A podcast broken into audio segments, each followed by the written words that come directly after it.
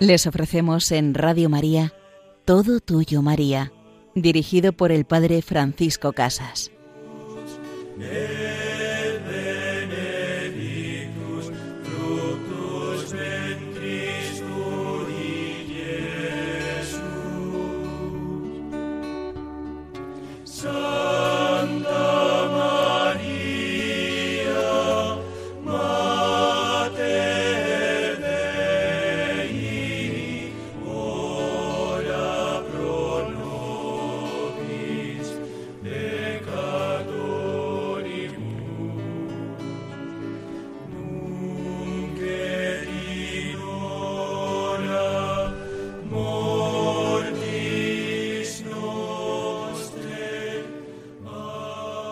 Tú, María, estuviste en pie junto a la cruz de Jesús, estuviste allí entregándonos a tu Hijo, ofreciéndolo al Padre, y Él te dejó como nuestra Madre, como Madre de toda la Iglesia.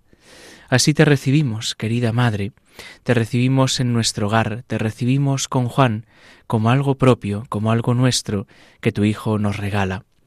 Y en este programa vamos a comentar esa letanía lauretana de Torre de Marfil, después de haberte aclamado como Torre de David, fortaleza en la que miramos también a Cristo, en la que pedimos esa virtud para nuestra vida, hoy te aclamamos y contemplamos como Torre de Marfil. En la segunda parte de nuestro programa nos acercaremos a la vida de un santo enamorado de la Virgen María, la cual ocupó el centro de todo su camino espiritual, que le llevó a Jesucristo, que le llevó al cielo, a la santidad, San Juan Bermans. Pues comenzamos con esta letanía Torre de Marfil. Y vamos a preguntarnos en primer lugar qué es el marfil y de dónde se obtiene. Pues el marfil se obtiene de los elefantes, del hipopótamo y del narval, un cetáceo de cabeza grande y boca pequeña, con dos incisivos, uno grande, del que se saca el marfil. Trabajado por los artesanos, se elaboran objetos muy apreciados. La blancura del marfil no daña la vista como si lo hace la blancura de la nieve, pero es agradable y tranquila como la blancura de la lana, del armiño o de una flor. Es símbolo del alma limpia de culpa discreta, amable, indulgente, que sabe compadecer y tolerar porque es humilde y ama a los pecadores. La verdadera alma limpia es la que en el instante en que ve las miserias ajenas, sin mancharse con ellas, se compadece para sanarlas. Hay una aparente alma limpia, la de ciertos cristianos, que no saben compadecerse de las miserias ajenas o de los defectos de los tiempos, sino que son censores muy rígidos, que todo y a todos desprecian y critican. Tienen para nuestra época únicamente recriminaciones y condenas. No le tienen comprensión ni a nada ni a nadie. Esos cristianos implícitamente se exaltan a sí mismos, olvidan a menudo su propia maldad y pecado, y se parecen al fariseo de la parábola, no soy como los demás. Dice muy bien en el libro de la imitación de Cristo, nos gusta la perfección en los demás y sin embargo no enmendamos nuestros propios defectos y pecados. Qué gran verdad es esta. Ya Jesús nos lo avisaba en el Evangelio. Somos capaces de ver antes la mota en el ojo ajeno y decirle cómo debe vivir y hacer las cosas que la viga en el nuestro porque somos muy malos jueces de nosotros mismos, no sólo porque a veces nos tratemos mal, sino porque, por lo general, nos tratamos demasiado bien, pensando que siempre tenemos la verdad, la razón, que somos más santos, y como decíamos antes, nos pasa como al fariseo. Gracias, Señor, por ser fieles, gracias, Señor, porque voy a misa. Gracias Señor porque me acuerdo de ti te tengo colgado en la pared y te tengo en una estampa y te llevo en una cruz. Externamente puedo ser muy perfecto, pero por dentro estoy vacío, pero por dentro estoy roto, pero por dentro parece que no tengo nada. si los demás se enteraran de lo que soy y de lo que tengo, cuánto sufrirían, cuánto nos rechazarían, y eso nos hace sufrir. Pero necesitamos tener esta torre de marfil llena por dentro. No sólo vivir de la fachada, no sólo vivir en lo externamente correcto, sino tener la profundidad y la espesura del corazón inundada del amor de Dios, inundada de las virtudes que se adquieren como gracia de Dios, pero también como una tarea nuestra. Las virtudes teologales, las virtudes cardinales, son un don de Dios, pero también una tarea del hombre, una tarea en la que debemos empeñarnos cada día de nuestra vida, en la que debemos trabajar en cada momento y que no nos haga sufrir el pensar pues que tenemos dificultades para rezar, que tenemos dificultades para vencer este pecado o este otro, que no suframos al pues ver que no somos perfectos, sino que tengamos la humildad suficiente de reconocer que sin la ayuda de Dios, que sin la ayuda de los otros, no podemos salir adelante, no podemos caminar.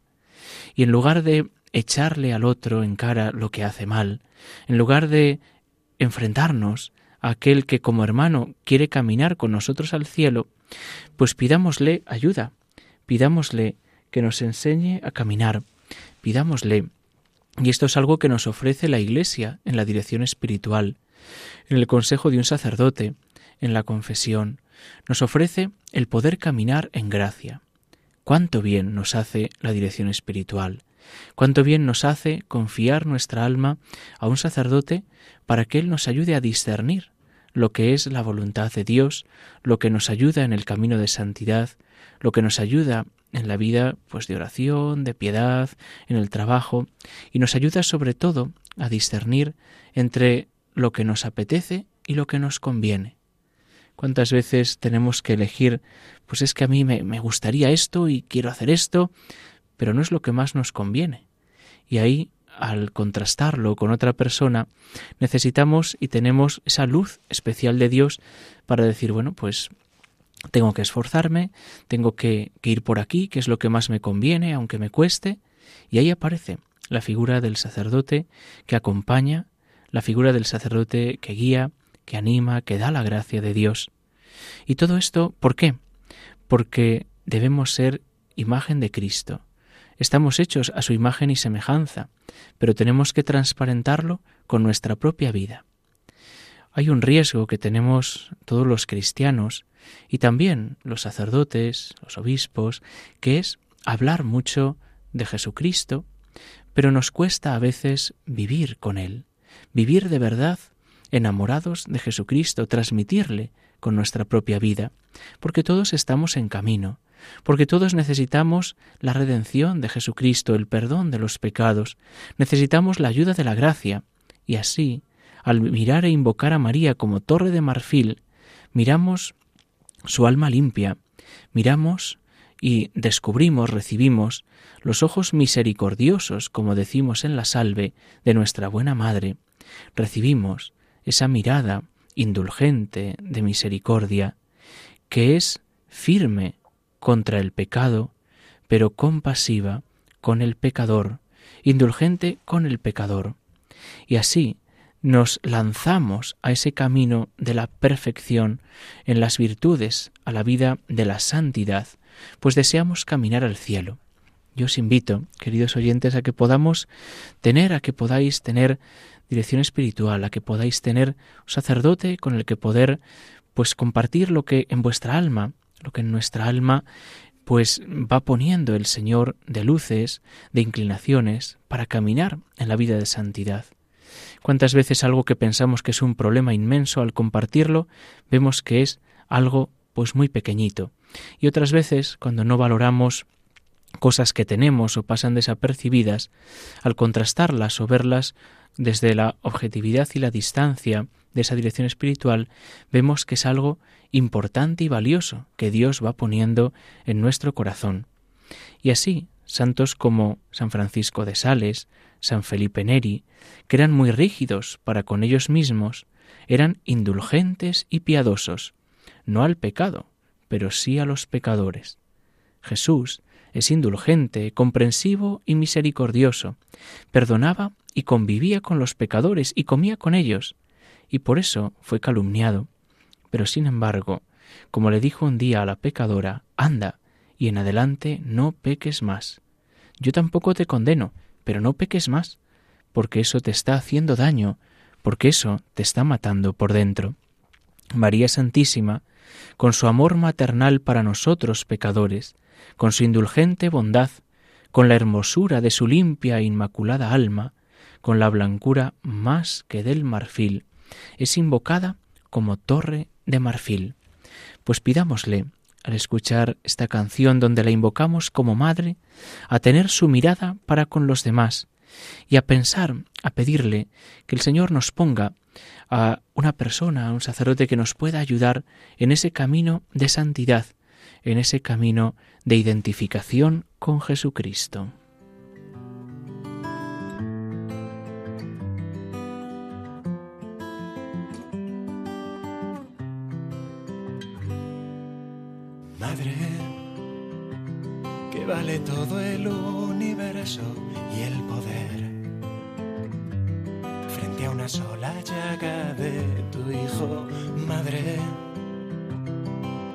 Ojos cuando lloras junto a él.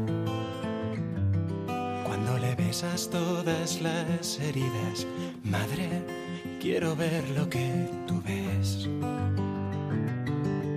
Madre, ¿a dónde fueron las palabras que escuché? ¿A dónde fue el calor de sus latidos, madre? A dónde fue tu amado, yo lo buscaré y lo pondré al abrigo de tus brazos, madre, donde Dios quiso nacer. Me celen tus brazos esta noche como ayer, bajo el frío y el misterio de Belén. Solo con su sangre volveremos a nacer, con la sangre de Jesús de Nazaret. Madre, yo bajaré temblando a Cristo de la cruz. Lo cubriremos juntos de caricias, Madre. Me asomaré al costado abierto de su amor cielos nuevos donde adoran a tu Hijo vencedor. No hay dolor tan grande comparable a tu dolor, no hay más vida que la muerte por amor. Cuando todos huyan, cuando pierdan la razón, velaré contigo el rostro de mi Dios. Atame fuerte con tus brazos a la cruz. No quiero más tesoro que sus clavos, madre. Quiero mirarte cuando no encuentre la luz y recorrer contigo cada paso, madre, del camino de la cruz. Guárdame en tus brazos esta noche junto a Él.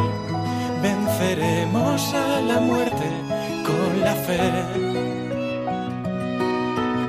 Calmaremos juntos el deseo que escuché de sus labios que aún repiten, tengo sed. Tengo sed, querida Madre, tengo sed del amor de Jesucristo, tengo sed del amor de Dios. Y para ello te tenemos a ti, para que tú nos acerques a día a tu Hijo Jesús, para que tú nos enseñes la fuente del agua viva que emana blanca, que emana limpia, que emana clara. Queremos beber de esta agua, querida Madre, tú que eres torre de marfil, y así te hemos ido descubriendo en la primera parte de nuestro programa. En esta segunda parte nos vamos a acercar a la vida de un santo enamorado de la Virgen María, de San Juan Bermans. Su padre, Juan, curtidor de pieles, y su madre, Isabel, eran muy buenos cristianos. Tuvieron cinco hijos, de los que tres se consagraron al Señor. Murió muy pronto su madre, y el padre, al final, se ordenaría sacerdote. Nuestro santo fue el ángel del hogar, fiel ayudante de su madre. Inició sus estudios en el seminario de Malinas. Después entró en el noviciado de los jesuitas de la misma ciudad. Más tarde pasó a Roma. En el seminario y en el noviciado se distinguió por su candor, estudio y piedad. Su devoción a la Virgen era proverbial. Sentía hacia ella un cariño tierno, profundo, confiado y filial. Si amo a María, decía, tengo segura mi salvación, perseveraré en la vocación, alcanzaré cuanto quisiere, en una palabra, seré todopoderoso. A ella dedicó su coronita de las doce estrellas. Pululaban por entonces, por aquella época, los errores de Bayo, un catedrático de escritura en Lobaina, que afirmaba que María había sido concebida sin pecado. Los teólogos Belarmino y Francisco de Toledo intervienen para esclarecer la verdad. Es curioso notar que el gran teólogo español Juan de Lugo atribuye el movimiento a favor de la Inmaculada a las oraciones de Bermans. El mismo Lugo insiste en que el decreto del 24 de mayo de 1622 se ha conseguido por la influencia sobrenatural de Juan Bermans. En él se confirman las constituciones de Sixto VI, de Alejandro VI, de San Pío V y de Pablo V. Se manda severamente que nadie, ni de palabra ni por escrito, se atreva a afirmar que la Santísima Virgen María fue concebida en pecado, y se solemniza la fiesta de la Inmaculada. En el último año de su vida, Juan se había comprometido, firmando con su propia sangre, a afirmar y defender donde quiera que se encontrase el dogma de la Inmaculada Concepción de la Virgen María. Los santos han practicado en grado heroico todas las virtudes, pero suelen distinguirse en alguna de ellas. ¿Cuál es la virtud característica de Bermans? Él deseaba practicarlas todas por igual. Su obsesión, su locura de santo, era la fidelidad en observar perfectamente sus obligaciones, sin excusas ni escapismos. La virtud más eminente es hacer sencillamente lo que tenemos que hacer, decía Pemán en el Divino Impaciente. Aparentemente no había hecho nada llamativo, pero vivió apasionado por la gloria de Dios. Quiere trabajar sin perder la más pequeña parte de su tiempo. Aprovecha las cruces de la vida diaria, mi mayor penitencia, la vida común. Quiero ser santo sin esperar alguna cruz. Hacía cada cosa en su momento y sobrenaturalizando la intención. Cuando hay que orar, decía, ora con todo amor. Cuando hay que estudiar, estudia con toda ilusión. Cuando hay que practicar deporte, practícalo con entusiasmo y siempre con más amor en cada instante del programa diario bajo la dulce mirada maternal de la Virgen María. Estudiaba con la mirada puesta en el futuro apostolado, en las almas que se le encomendarían. Mi mayor consuelo, decía al morir joven, es no haber quebrantado nunca en mi vida religiosa regla alguna ni orden de mis superiores a sabiendas y advertidamente, y el no haber cometido nunca un pecado venial. Alto y recio mensaje. Es patrono de los que se preparan para el sacerdocio. Murió el 13 de agosto de 1621 y sus últimas palabras fueron Jesús, María. Este fue el amor de San Juan Bermans, un amor a María a la cual confiaba toda su vida, todas sus intenciones. Y qué gran lección podemos aprender cada uno de nosotros, hacer lo que tenemos que hacer, hacer en cada momento lo que corresponde, poniendo más amor, poniendo y salvando sobrenaturalizando la intención de todo aquello que hacemos, hacerlo a mayor gloria de Dios, hacerlo, como decimos en el ofrecimiento de obras, por amor, por Cristo, por Jesús cada día, Madre, por Jesús cada día, querido Padre, te lo ofrezco todo. Mis sufrimientos y alegrías, mis trabajos, todo lo que soy y lo que tengo, en tus manos lo dejo, querido Padre. Y vamos a terminar con una frase de San Juan Bermans que él dirigía a sus hermanos para animarles a la confianza en la Virgen María. Acudamos llenos de confianza a la Virgen, porque ella nos ha traído a Dios y es, en cierto modo, un acueducto del que fácilmente sacaremos el agua celestial de Cristo a nuestros huertos. Es ella, una reina riquísima y generosísima. ¿Qué lugar más seguro que las llagas de Jesús y los brazos y el regazo de la Reina de los ángeles? Pues aquí queremos quedarnos, en estos brazos y regazo de la Reina de los ángeles, con nuestra Madre, aquella que saca como un acueducto el agua de el costado abierto de Jesucristo. En ti, Señor, queremos beber, en ti ponemos nuestra confianza y sabemos que no quedamos defraudados. En ti, querida Madre, Reina riquísima y generosísima, ponemos también nuestra confianza. Llévanos, Madre, siempre a Jesús. Les invitamos a poder escuchar de nuevo este programa en el podcast de Radio María y a escribirnos un correo electrónico al programa en la dirección todo tuyo maría y la bendición de Dios Todopoderoso, Padre, Hijo y Espíritu Santo, desciendan sobre vosotros. Alabado sea Jesucristo.